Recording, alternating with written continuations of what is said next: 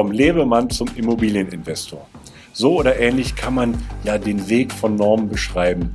Ähm, er hat sich anfangs wenig um seine Ausgaben und seine Einnahmen gekümmert, wusste auch nicht, ob am Ende was übrig bleibt oder nicht, hat dann aber irgendwann entdeckt, dass der Weg zum Eigenkapital nur über das Sparen geht, welche Möglichkeiten des Sparens Norman hier entdeckt hat und wie das Ganze für ihn funktioniert hat und er dann auch zu seiner ersten Immobilie gekommen ist. Das erzählt uns Norman im ersten Teil des Interviews und damit herzlich willkommen bei Immocation. Wir möchten, dass möglichst viele Menschen den Vermögen Vermögensaufbau mit Immobilien lernen. Und wenn auch du was lernen möchtest, dann abonniere doch unseren Kanal. Der Immokation Podcast. Lerne Immobilien. Hallo Norman, einen schönen guten Abend. Ja, hallo Alex. Schönen guten Abend ebenfalls. Schön, schön, dass wir zusammensitzen können. Und ich habe gerade, bevor wir jetzt hier auf live, live geschaltet haben, habe ich äh, gesehen beziehungsweise gefragt, wo du dich gerade aufhältst, weil der Hintergrund so schön ist. Und dann hast du mir gesagt, du bist gerade in einer Wohnung, die gerade verkauft wird und über die wir auch gleich sprechen werden. Also ich bin gespannt, was du mir zu dieser Wohnung gleich erzählen wirst.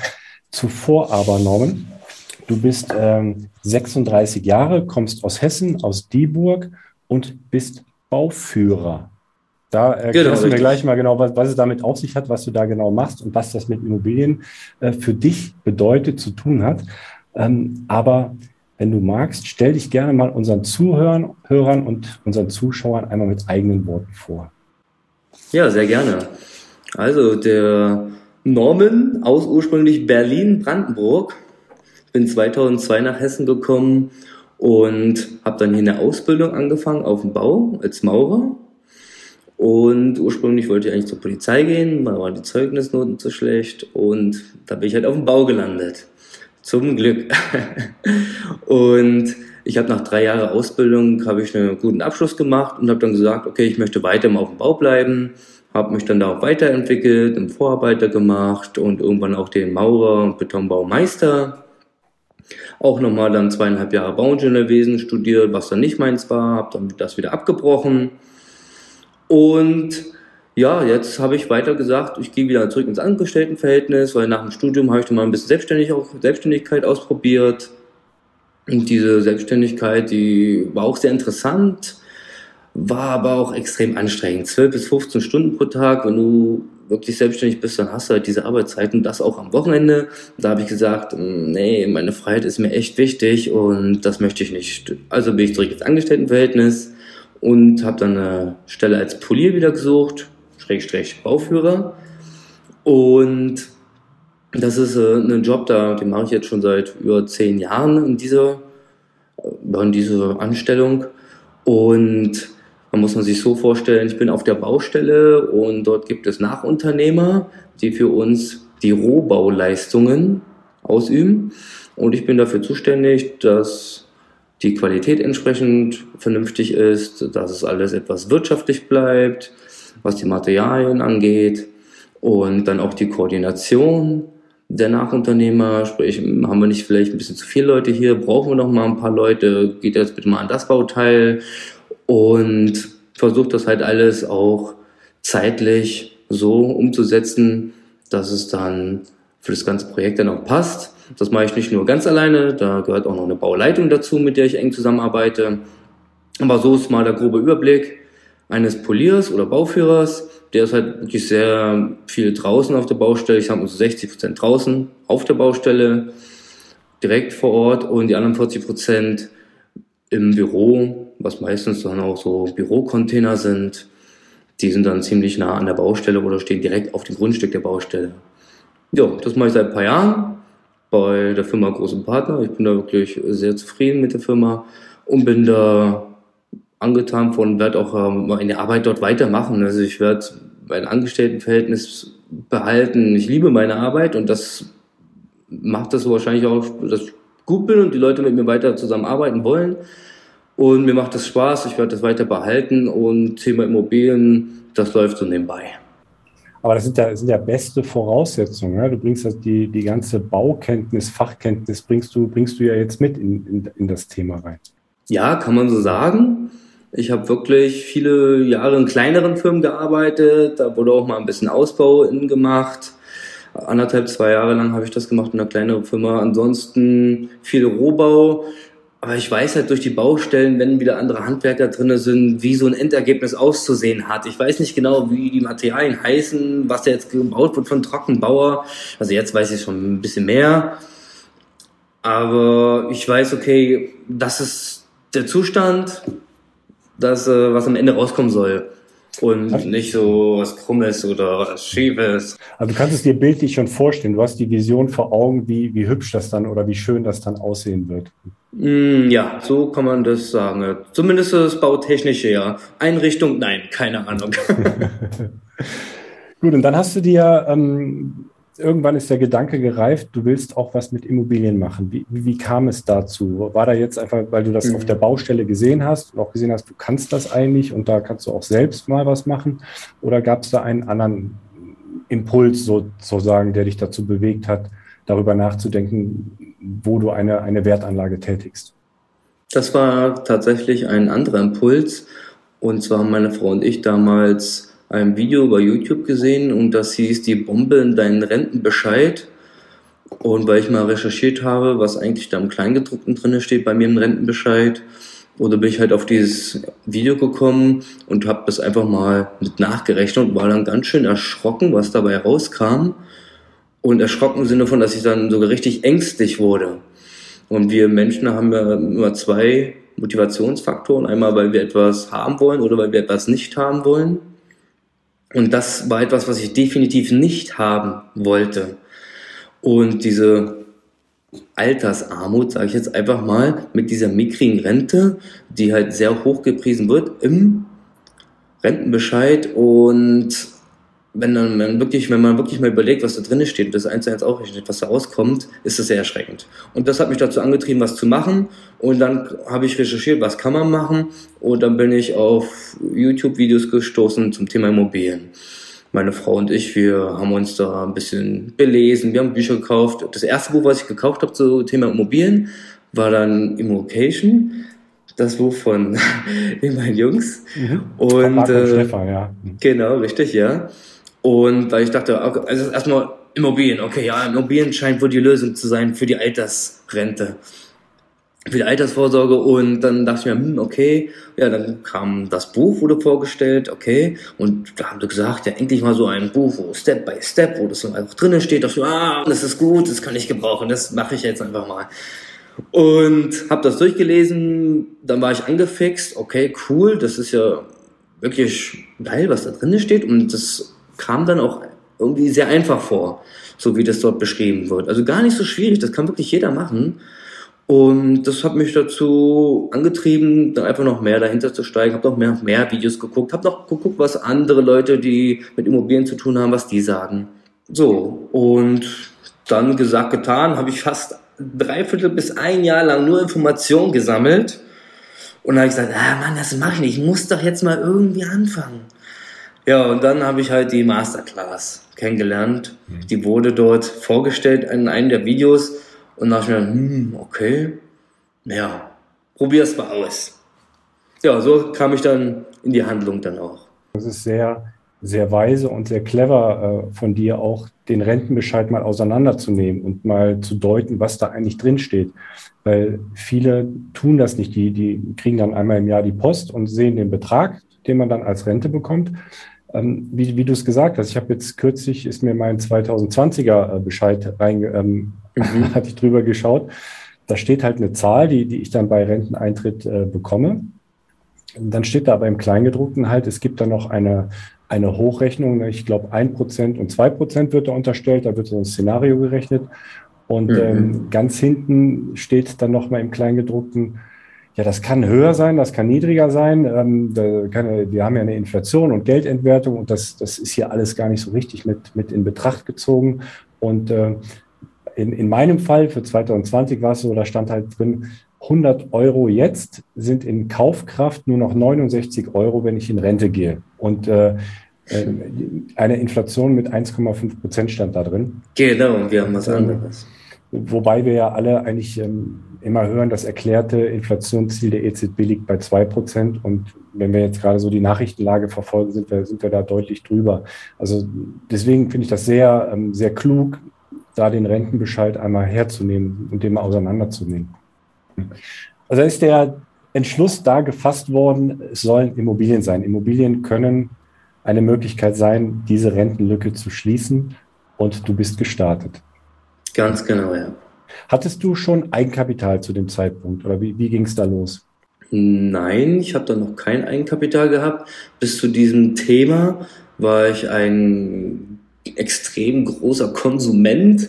Ich bin leidenschaftlicher Shopper gewesen und Einkaufen und Urlaube und Outdoor-Expeditionen und ich muss immer von allem das Beste haben.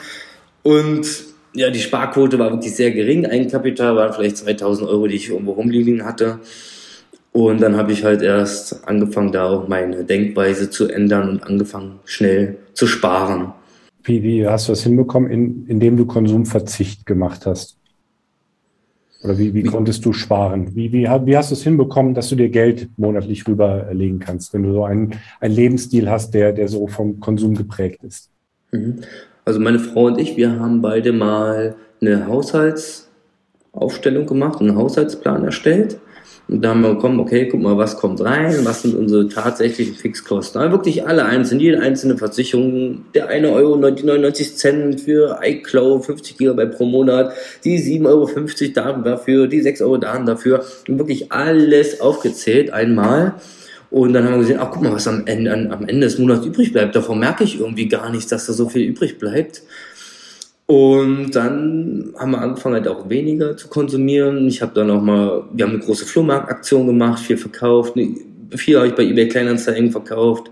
Was ich dann einfach, wo ich sagte, komm, das brauche ich doch tatsächlich wirklich nicht. Also komm, und dann habe ich mir wieder so bis 1.000, 2.000 Euro angespart und ja, so sind wir dann dazu gekommen zu sagen, okay, komm, wir sagen, wir sparen wenigstens die in die Summe. Dann haben wir natürlich auch geguckt, wie kann man das alles professioneller machen. Dann gibt es ein verschiedenes Kontenmodell, das haben wir dann realisiert, das haben wir umgesetzt von anderen YouTubern, die das vorgestellt haben. Und so haben wir uns dann generell mit dem Thema auf einmal finanzielle Intelligenz beschäftigt.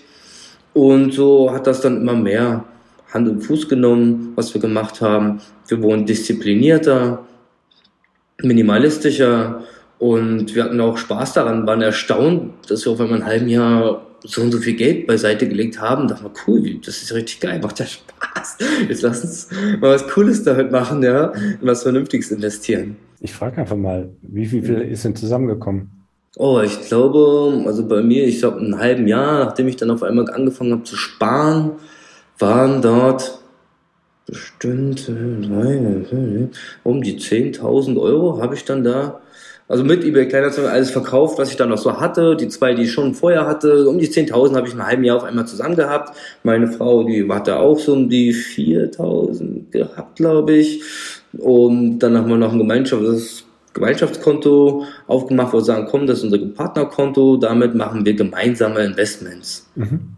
Ja, und da waren sie auch ganz begeistert, was da nach einem Jahr drauf sind, wenn man da wirklich diszipliniert rangeht und wirklich jeden Monat seinen Betrag erst dort einzahlt, bevor man was anderes damit macht. Das shoppen geht und erst dann guckt, was bleibt übrig und das schiebe ich rein. Nein, so machen wir es nicht, sondern umgekehrt. Und dann habt ihr, habt ihr das Eigenkapital, ähm, zumindest einen Eigenkapitalsockel angespart und damit dann beschlossen, Jetzt wollt ihr es mal im Immobilienmarkt versuchen. Genau, richtig. Da war natürlich dann noch die Information, wie viel Geld braucht man denn eigentlich erst einmal, um Immobilien zu starten? Dann hört man ja 10.000 mindestens, bei den anderen hört man 25.000 mindestens und äh, verschiedene Zahlen sind dann da einfach rumgeworfen worden und letztendlich haben wir dann gemerkt, ah, okay, wenn eine Bonität gut ist, das haben wir dann auch noch gelernt. Was ist Bonität? Ab wann ist die gut für die Bank?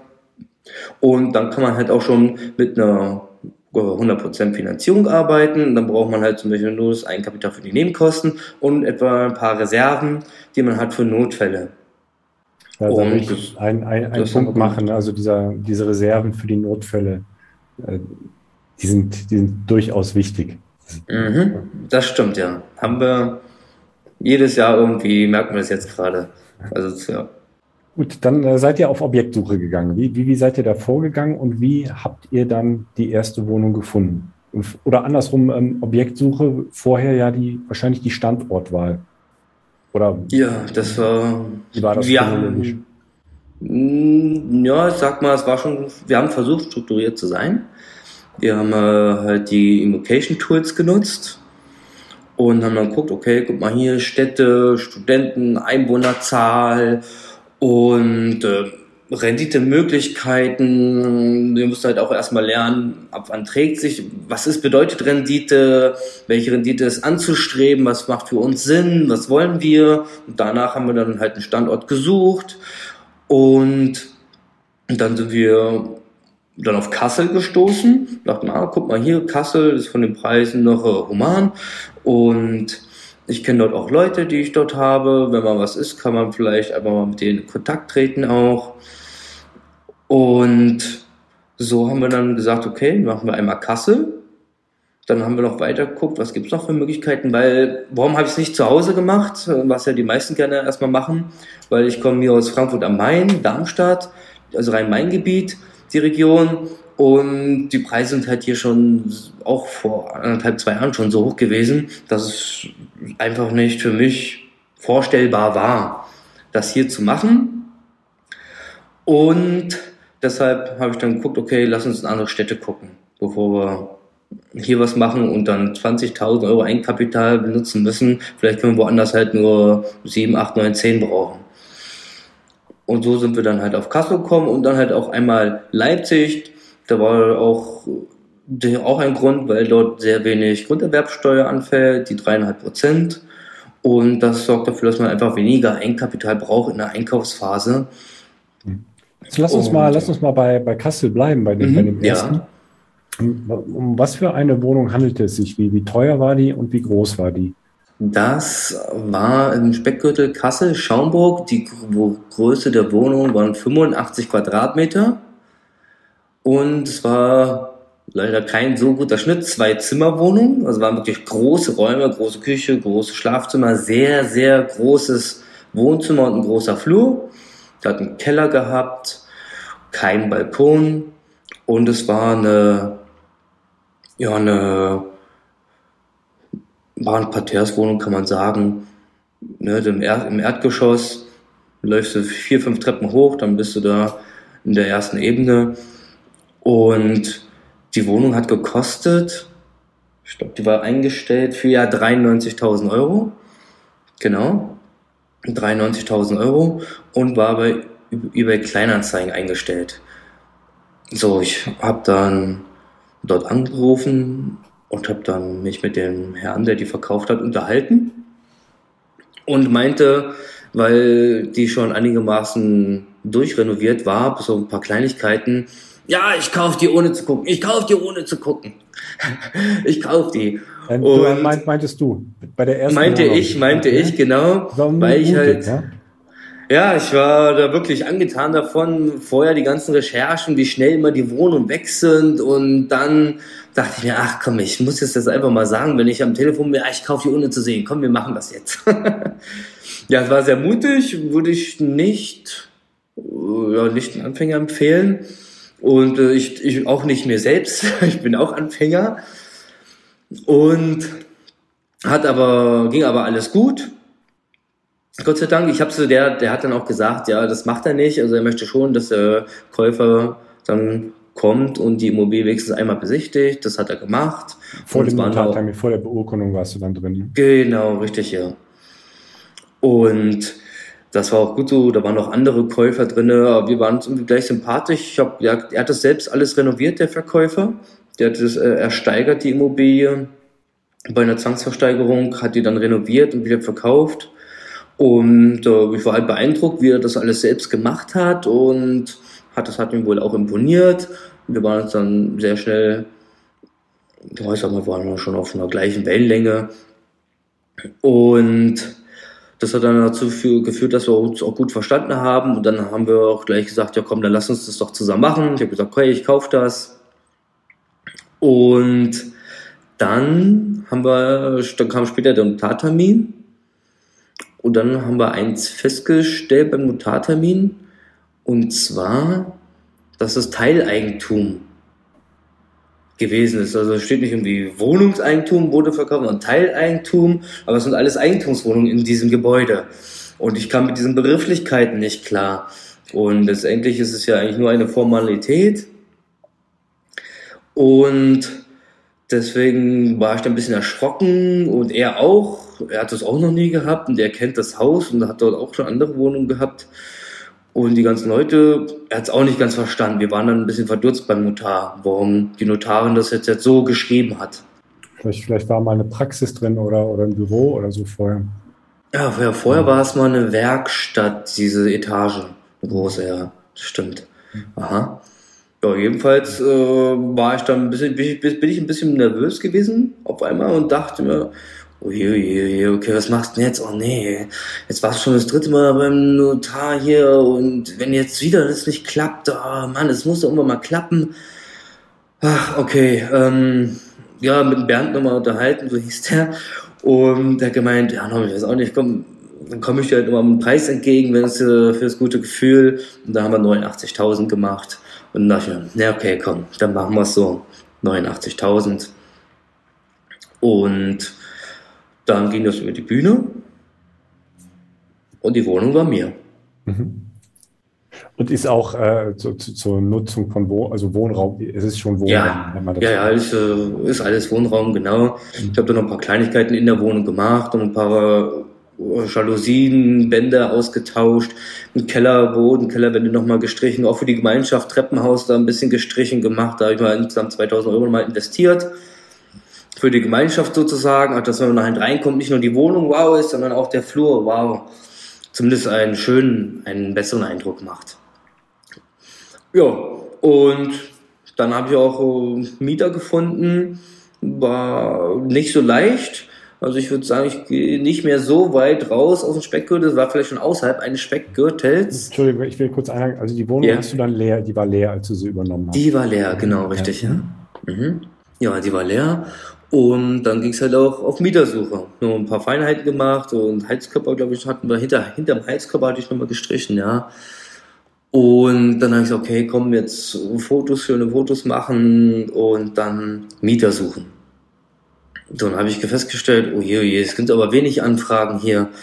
Und dann habe ich bei eBay Kleinanzeigen das größte Paket genommen, bei Immobilien Scout das größte Paket. Da kamen ein paar Anfragen, waren nicht viele, es waren wirklich äh, ja, innerhalb von einer Woche vielleicht sechs, sieben.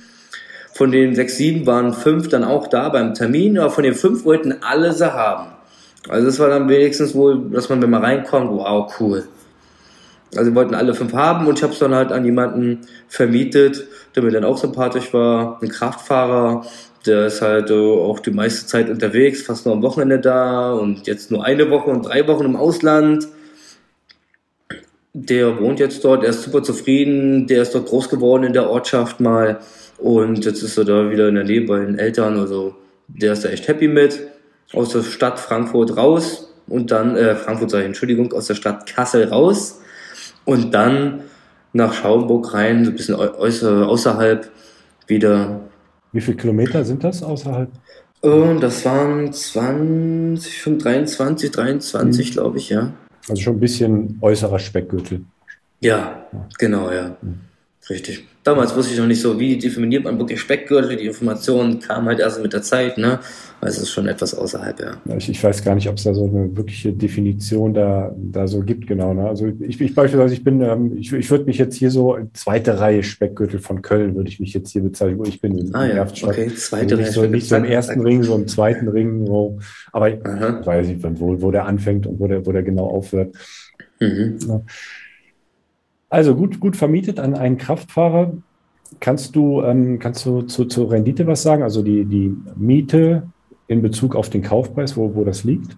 Mhm. Ja, und ich äh, habe dann vermietet für 600 Euro kalt insgesamt. Und da kam dann bei dem Kaufpreis der Wohnung von 89.000 sind es dann 8,1 Prozent, glaube ich, also, oder 7,8 Prozent ungefähr, ja, Mietrendite gewesen. Damit, damit kannst du jetzt soweit eigentlich alle, alle Kosten decken, also Kapitaldienst, Bewirtschaftungskosten und sollte noch wahrscheinlich ein bisschen was übrig bleiben. Ne?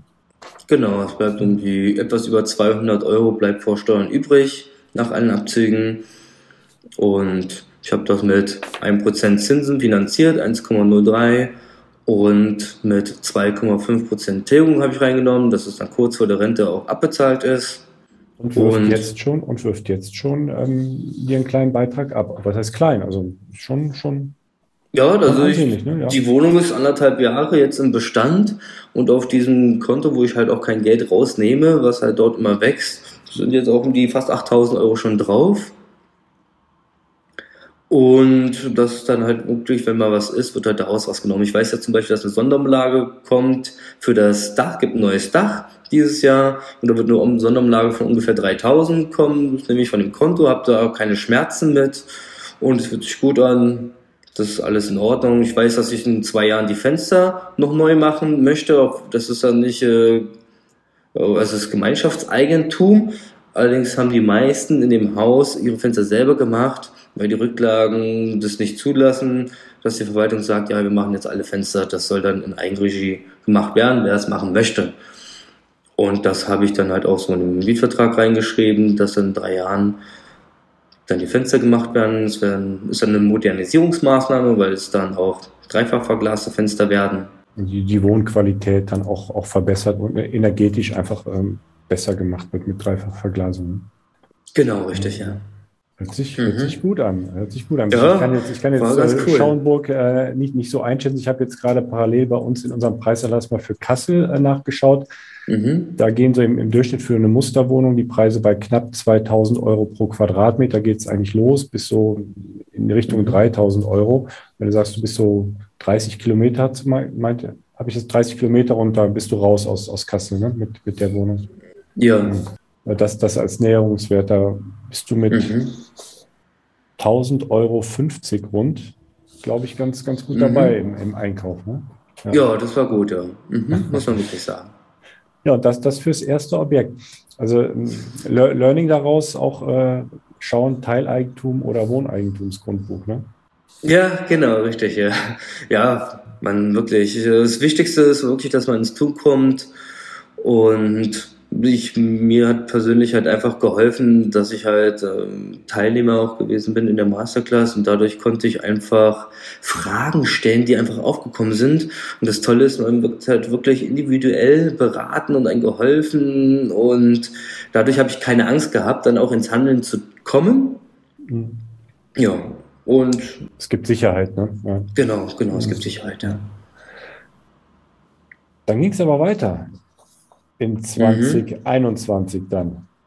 Genau, da richtig, ja. Da hat sich nach Leipzig verschlagen. Warum? Warum bist du weg von Kassel gegangen? Ah, weg von Kassel, ich sag mal, ich habe dann einen Immobilien-Scroller genutzt und habe da dort Suchaufträge in verschiedenen Bundesländern äh, eingegeben und einfach mal zu schauen, was kommt. Meine, ich habe da noch keine richtige Strategie gehabt und habe gesagt, okay, guck mal hier, also Stiefstadt, Kassel ist gut, da Erfurt ist gut, da kommt, da kommt meine Frau her. Und dann haben wir gesagt, guck mal hier, Leipzig, da Sachsen, Leipzig, Dresden, ja, komm, da gibt's nur 3,5% Grunderwerbsteuer.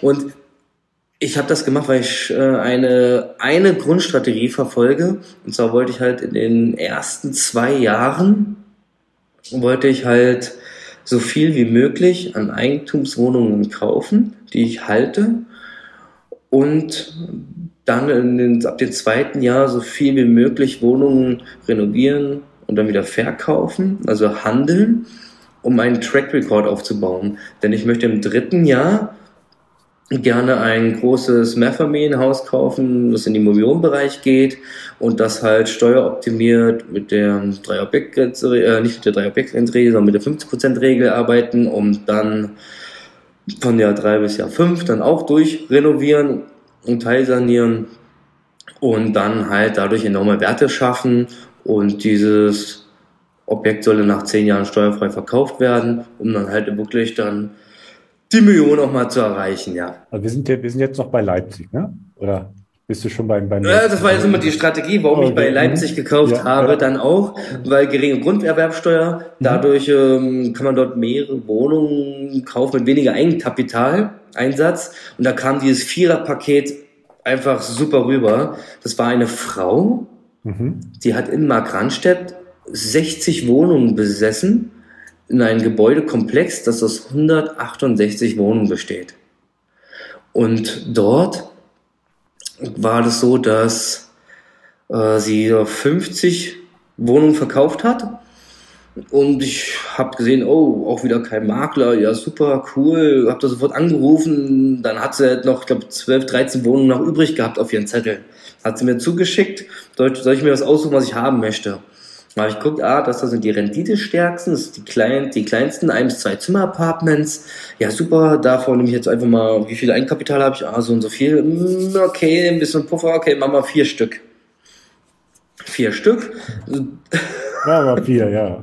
okay. Und dann haben wir gesagt, okay, Durchschnittsrendite war da, glaube ich, 6,7 oder 7,1. Ich glaube 6,7. Und dann haben wir gesagt, okay, alles klar, das machen wir.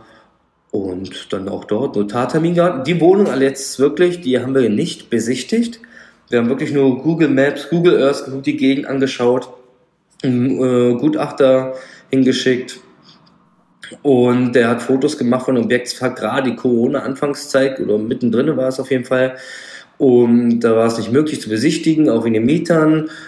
Unten drinne, in diesem viergeschossigen Objekt, ist nämlich auch eine Pflegestation und ein paar andere Gewerbeeinheiten. Und viele von diesen Apartmentwohnungen werden von der Pflegestation dort betreut und auch vermietet. Das heißt, man hätte da keine Vermietungsarbeit, wenn man das wollte. Und deswegen musste ich äh, das anderweitig machen. Und da haben wir gesagt, okay, wir gucken es nicht an. Guck mal, das Gebäude ist von 1995, super. Da kann man nicht viel falsch machen vom Gebäude her schon mal. Rücklagen sind da, die werden mitgekauft und die Rendite ist da. Der Quadratmeterpreis pro Wohnung ist über 7 Euro. Das ist auch okay, das ist auch gut. Und wir machen das jetzt einfach. So gesagt, getan. Mit meiner hatte, Bonität. Entschuldigung, ich, habe Ja, mir das Bild parallel angeschaut. Ich hatte am, am, im ersten Moment, als du sagtest, so ein großer Komplex, hatte ich an, an Plattenbau gedacht. Aber ähm, ist ja eigentlich sehr ein schön, schönes Haus. Ja, wirklich. Also das sind die vier Stockwerke bloß und ähm, dann auch äh, Satteldach, also schöne Dachziegel, ist ein schönes Haus und halt äh, für Senioren geeignet, weil auch gleich der Park ist und alles. Also wirklich schön gemacht.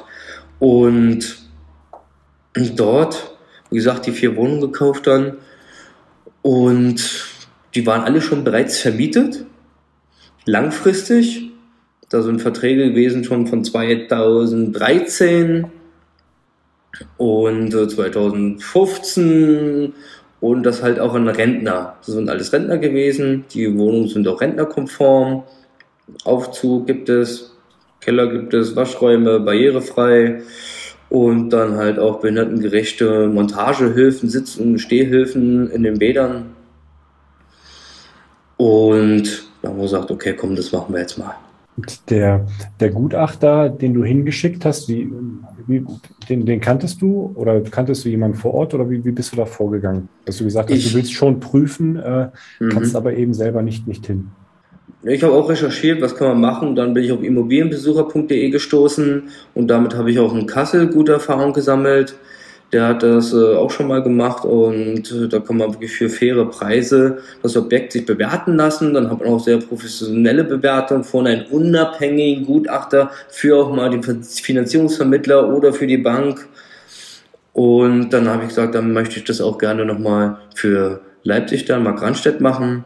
Und der hat dann auch gleich alle vier Wohnungen dort, zumindest vom Flur besichtigen, bis zum Flur besichtigen können. Bei einer konnte er ein paar Fotos von drinnen machen, weil keiner da war. Ansonsten von außen halt nur. Und dann habe ich auch gleich die Bewertung gesehen vom Objekt. Mhm, ja, okay, Grundsubstanz, alles gut, okay. Keine Angst, kann man machen. Ja, und das Ganze hat gekostet, ich glaube, irgendwie 400 Euro ungefähr. Ja. Mhm. Ja. Das war es mir dann wert. Ja, klar. Und ähm, hast du, hat, hat, der, hat der Gutachter auch ein- einen Marktwert äh, dir gegeben, was, was das, ähm, dass, dass du eine Einschätzung hast, ob du jetzt gut einkaufst oder nicht einkau gut einkaufst, oder hast du da Mm, parallel nein. für dich nochmal die, die Bewertung selber gemacht? Die habe ich für mich selber gemacht. Dieses Paket habe ich nicht gewählt, das wäre dann etwas teurer geworden und äh, ich habe das halt jetzt einfach selbst ausgewählt und habe es nicht für notwendig gehalten, weil ich die Zahlen gesehen habe. Im Nachhinein habe ich festgestellt, dann auch durch tiefere Recherchen, dass ich äh, nicht unter Marktwert gekauft habe diesmal, sondern eher zum Marktwert. Und okay, ich meine, ich glaube, da war der Marktwert 1400 Euro der Quadratmeter. So ähnlich habe ich auch eingekauft. Ich habe den Vorteil, dass ich kleine Apartments gekauft habe und die haben dafür aber einen höheren Quadratmeterpreis. Also bin ich da auch zufrieden mit gewesen. Und die willst du auch im Bestand halten, diese Wohnung erstmal? Ja, wir haben das zwar so gemacht, unsere Exit-Strategie, die wir gelernt haben, auch im Coaching, die haben wir dann umgesetzt und haben auch gesagt, wir machen getrennte Grundbücher, meine Frau und ich. Also sie nimmt zwei Wohnungen, ich nehme zwei Wohnungen davon. Und dann können wir in zehn Jahren zum Beispiel die mit Steuervorteilen die an uns gegenseitig verkaufen hm. oder über die auch e einfach so verkaufen. Ehegattenschaukel. Ja. Über die berühmte Ehegattenschaukel, genau. Ja, ja. Also nicht, weil das, das machen ja viele. Äh, viele, viele Ehepartner kaufen in einer, in einer Bruchteilsgemeinschaft. Da habt ihr dann jetzt schon gesagt, ihr kauft jeweils alleine, um dann in zehn Jahren ähm, da gewisse Optionen noch zu haben, wie man da möglicherweise mhm. dann das noch im, ja, im Familienbesitz halten kann, aber trotzdem den Besitzer wechselt. Ja. Genau, richtig. Mhm. Also nach einem Jahr, wie, wie lange lag jetzt dazwischen, zwischen der ersten Wohnung und jetzt dem Viererpaket? Was war da für ein Zeitraum? Ein halbes Jahr ungefähr, ja. Mhm. Mhm, ein halbes Jahr. Und, und äh, Finanzierung ging problemlos? Die Finanzierung Oder? ging nicht problemlos, weil es äh, sehr kleine Apartments gewesen sind. Und dann bin ich halt auf einen Finanzierungsvermittler wieder gestoßen, der mir die Wohnung in Kassel schon vermittelt hat, zu einer Bank, die auch in Kassel dort ist. Und dann konnten wir das halt sagen, okay, weil es ein Vierer-Paket ist, wird es als eine Finanzierung, als ein größeres Darlehen betrachtet und so ging es dann auch durch. Mhm. Und da haben wir sehr gute Zinsen bekommen. Ich habe gerade so eine Niedrigzinswelle erwischt wohl mit 0,87 Prozent und wieder zweieinhalb Tilgung.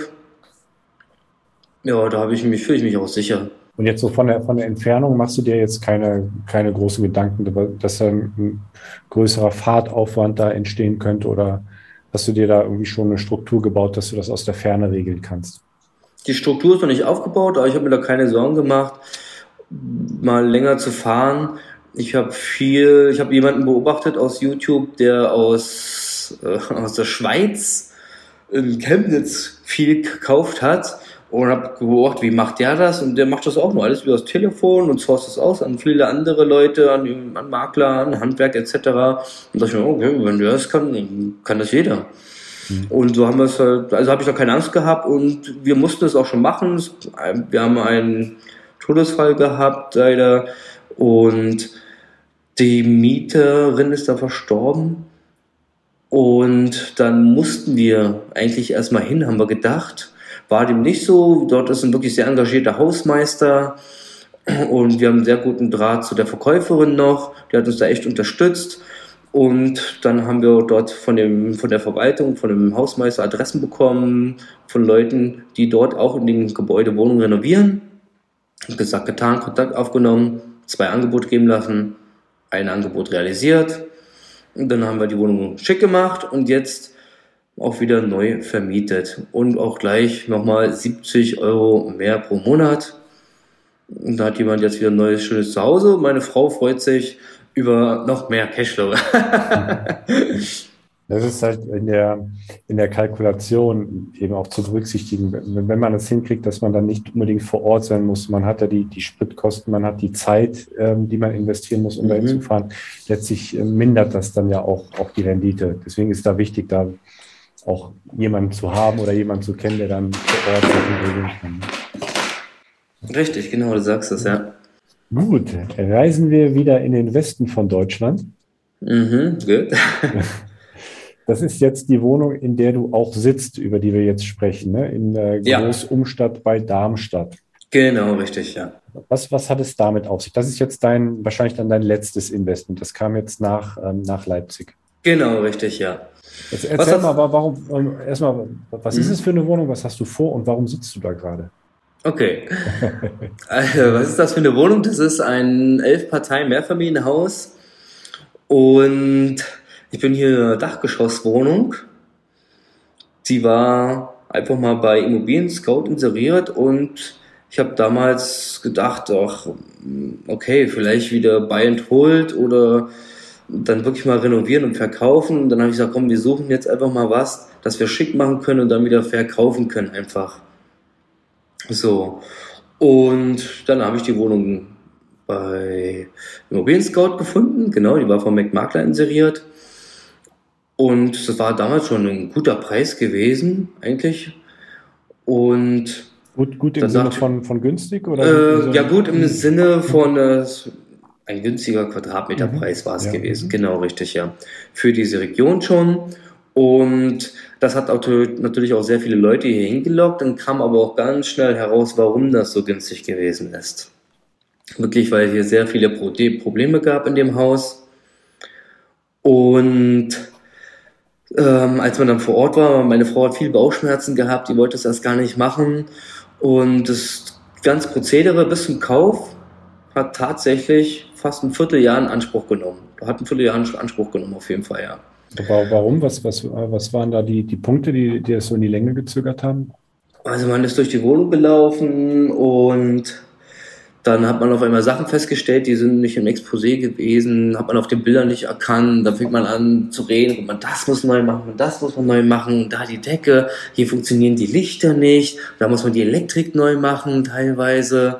Und dann läuft man äh, durch Treppenhaus, durch den Keller und dann denkt sich, oh, das ist eigentlich ganz schön ungepflegt und also hier will man irgendwie gar nicht herziehen, habe ich das Gefühl. Und guck mal, wie viel Arbeit hier da drin steht. Das Treppenhaus ist total kaputt. Und dann haben wir was am Preis gemacht, hm, okay. Und dann habe ich gesagt, ja gut, okay, dann komme ich und gucke ich halt nochmal für den Preis. Ja, ich komme nochmal gucken allerdings. Und das war schon bei der ersten Preisverhandlung. Dann gab es die zweite Preisverhandlung. Als ich beim zweiten Mal drin war, dann jedes Mal, wenn ich drin war, habe ich wieder was Neues entdeckt, was ich beim letzten Mal nicht entdeckt habe dass es sind auch zwei Wohnungen hier und die sind zusammengeführt worden zu einer großen. Hat der Verkäufer oder hast du das gemacht, die Zusammenführung? Die waren vorher schon mhm. zusammen, das sind zwei Grundbücher auch und das war halt so, dass auch nur ein Aufgang gab, dass man in die Wohnung kommen ist. Der zweite, weil, gedacht, weil ich gesagt habe, okay, wenn dann mache ich zwei Wohnungen wieder draus, weil zwei Wohnungen lassen sich leichter verkaufen. Und wo ist der zweite Aufgang? Und da, zweites Treppenhaus. Ich glaube, hier sagt der Makler, hm, mal gucken, war nicht so ganz gut vorbereitet. Man geht durch das Treppenhaus und denkt mir erst mal so, hä, was ist hier los? Vom Keller kommt so ein Schimmelgeruch. Und ähm, dann durchs Treppenhaus, das ist ungepflegt, das ist eklig. Wenn, der Putz von den Wänden, der schlägt ab. Das war halt der Altbau von 1920. Und das andere Treppenhaus war halt der Anbau von 1985, 86 sowas. Ja, und dann auf einmal geht man durchs Treppenhaus, auf einmal steht da eine Wand, mit im Treppenhaus. Dann, hä? Wie komme ich da hoch? Wieso ist hier eine Wand? Und ich musste quasi über das Geländer rübersteigen, damit ich halt auf die nächste Treppe komme, um höher zu gehen.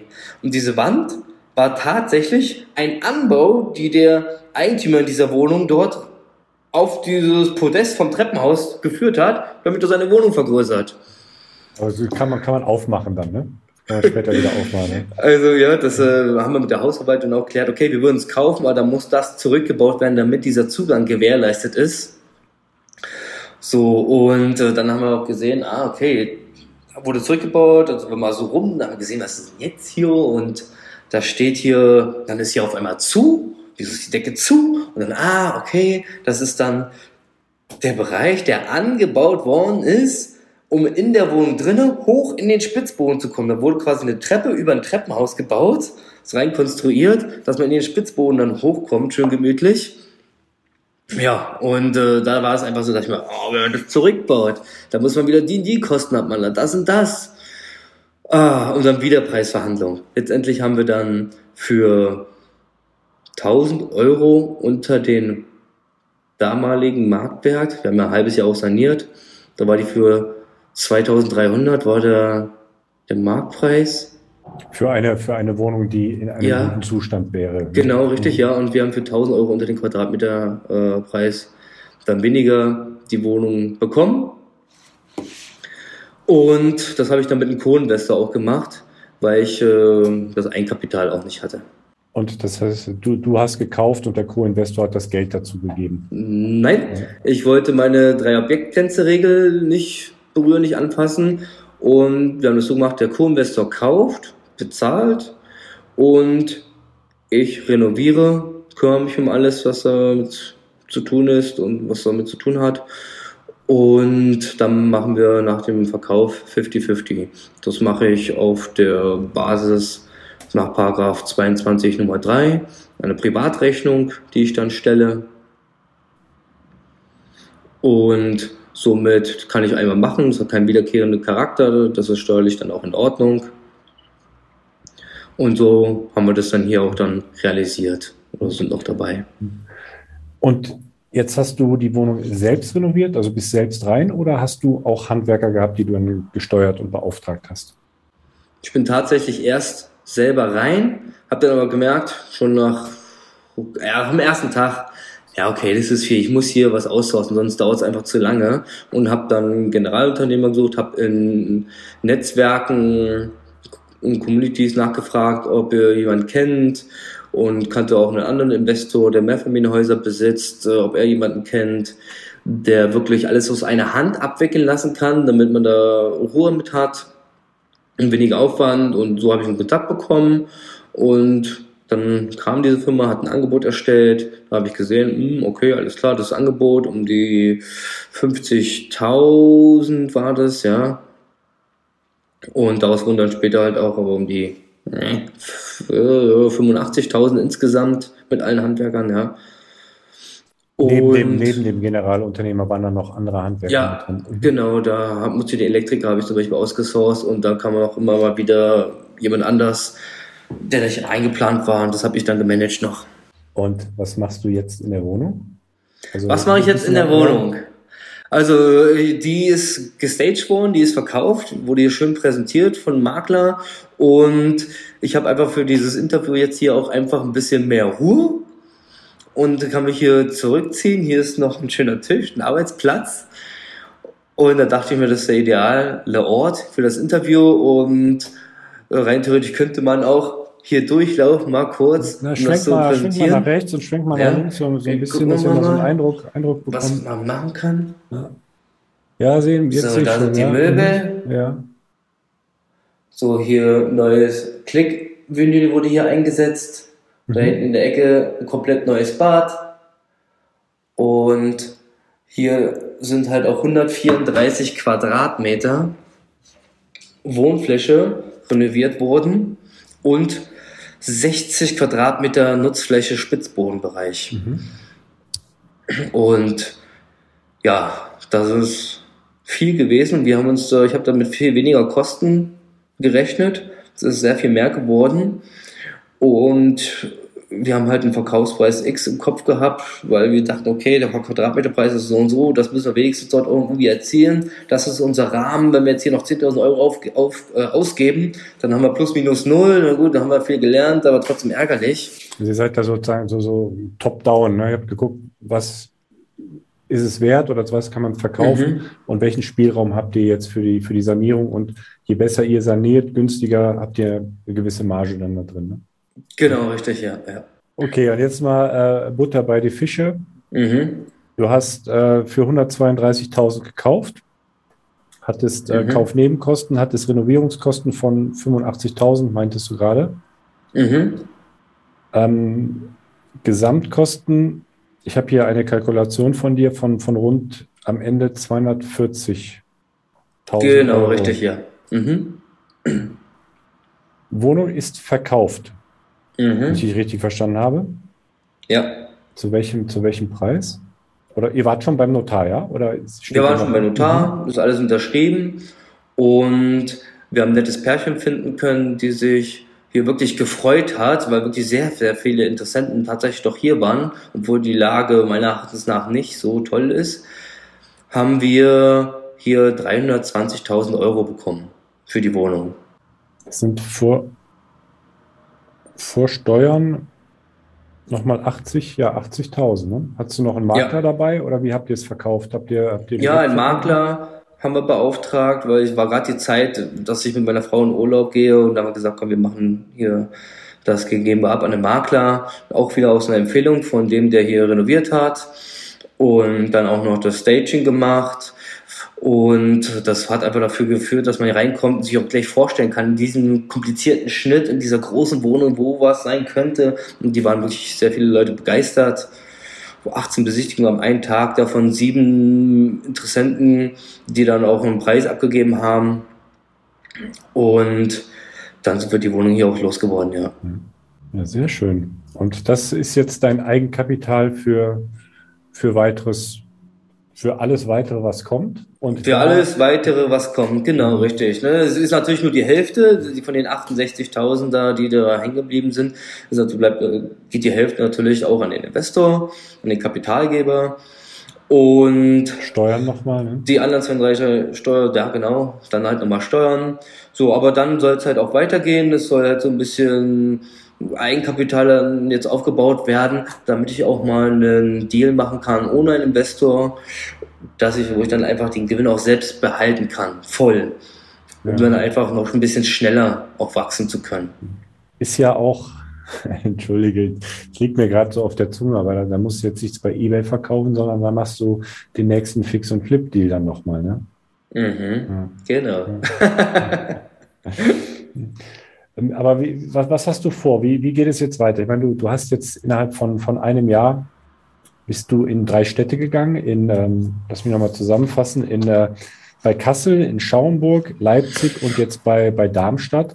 Willst du dich jetzt in Zukunft auf, auf einen Standort festlegen oder willst du in den Standorten weiterschauen? Wie, wie ist da deine Strategie und wo soll es wo soll's hingehen? Ich werde mich auf einen Standort festlegen und das wird hier im Rhein-Main-Gebiet sein, hauptsächlich Darmstadt. Und meine Frau und ich, wir haben gesagt, äh, das ist hier ziemlich nah. Wir haben halt auch ein Kind in der Zeit auch noch bekommen. Und ich habe einen 50-Stunden Job habe ich äh, und deswegen müssen wir gucken, dass das irgendwie auch, ähm, ja, sagt jetzt so schön, skalierbar ist, also dass man es einfach ähm, vervielfältigen kann und öfters machen kann, ohne dass es halt noch mehr Zeit in Anspruch nimmt. Und deswegen werden wir hier in Darmstadt bleiben. Wir suchen hier renovierungsbedürftige Wohnungen und die werden wir dann wieder aufhübschen und dann suchen wir dort Familien oder wen auch immer, der da rein möchte und versuchen die Leute glücklich zu machen und hoffen, dass auch für uns dann was dabei rumkommt. Und dann wollen wir hier natürlich dann auch ein bisschen dann auch Buy and Hold machen in der Region. Also wir wollen uns hier jetzt ein bisschen festsetzen. Wir haben jetzt einiges wieder dazugelernt, es ist viel Zeit vergangen und da haben wir gemerkt auch, weil ich nach Kassel bin ich oft selber gefahren und da haben wir gemerkt, nee, besser ist schon was in der Nähe zu haben. Es ist auch gut, ähm, ich denke, es ist so, so, eine, so eine Superpower, da diesen handwerklichen Background einfach bei dir zu haben und, und sich auszukennen und da das, ja, diese Kompetenz da mit reinzubringen, die man dann nut nutzen kann. Ja. Ja, Norm, ich, ich wünsche dir und deiner Frau ein gutes Gelingen und bei, bei allem, was jetzt noch kommt, also das bisher, das, das sieht ja schon, sieht ja schon ganz gut aus. Auf jeden Fall, ja. Wir sind motiviert, engagiert, haben unsere kleinen Mini-Zeitfenster im Laufe des Tages eingebaut und wir sind bereit zu wachsen, die Schritte und die Wege zu gehen, weil es macht halt unheimlich viel Spaß. Danke für dieses Interview. Perfekt. Sehr gerne, bitteschön, Alex.